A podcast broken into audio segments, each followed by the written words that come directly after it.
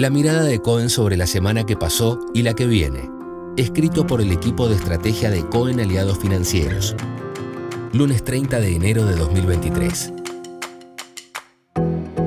En el ámbito local, solo los bonos soberanos en moneda extranjera fueron los activos ganadores de la semana, permitiendo que el riesgo país continúe en baja. Las acciones perdieron impulso y los bonos en moneda local tuvieron un leve repunte de la mano de los ajustables por inflación, en un contexto en el que las reservas internacionales cayeron y la brecha cambiaria volvió a subir. La mala performance de las reservas obedece a que el Banco Central tiene que vender cada vez más dólares en el mercado de cambios, 211 millones en la última semana, debido a la fuerte caída de la liquidación del agro y a la mayor presión de la demanda. Si bien el resultado cambiario de enero es muy similar al de enero del año pasado, la composición es muy diferente, dado que la oferta de divisas del agro marcó una caída de 65%, mientras que las nuevas normativas que restringen las importaciones generaron una contracción similar en la demanda. El tipo de cambio oficial promedió un alza de 5,3% mensual durante la semana, algo por debajo del 5,4% que promedió en enero. Mientras tanto, por el impulso que vienen marcando los dólares financieros, la brecha cambiaria volvió a ubicarse en torno al 100%. Entre los datos publicados en la última semana, lo más destacado fue la nueva caída que mostró el nivel de actividad, reafirmando nuestra visión de que ingresamos en una fase de estancamiento.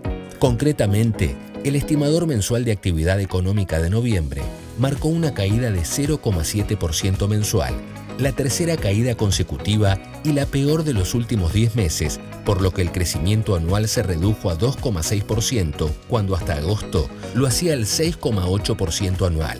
Esta tendencia se habría mantenido en diciembre, por lo que estimamos una caída de 0,2% respecto a diciembre de 2021.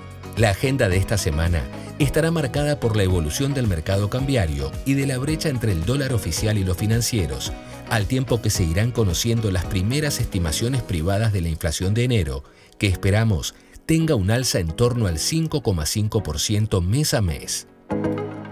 Por su parte, pasó otra buena semana para los mercados globales, especialmente para las acciones en general y para las tecnológicas en particular, mientras que los bonos estuvieron estables y los commodities tuvieron una leve caída. En Wall Street, los tres principales índices terminaron al alza. Se destacó el Nasdaq con una suba de 4,4%, seguido por el Dow Jones, que avanzó 2,6%, y el Standard Poor's 2,5%, acumulando una ganancia de 6,5% en lo que va del mes. La estabilidad de tasas de interés y las buenas perspectivas que marcan los balances dieron otro impulso a las grandes tecnológicas que subieron 5% en la semana y 17% en lo que va del mes. Los principales índices de renta fija cerraron la semana sin cambios y en lo que va del año acumulan una ganancia de 4,8%.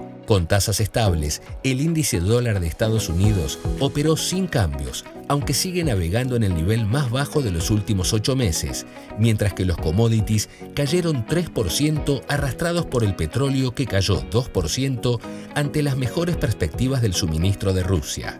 El buen humor también estuvo presente en el resto de los mercados, con el índice global marcando una suba semanal de 1,9%, impulsada por China y Latam. Los datos económicos publicados en la semana fueron positivos, aunque dejaron una señal de luz amarilla en cuanto a la evolución del nivel de actividad en Estados Unidos debido a la reciente caída del consumo.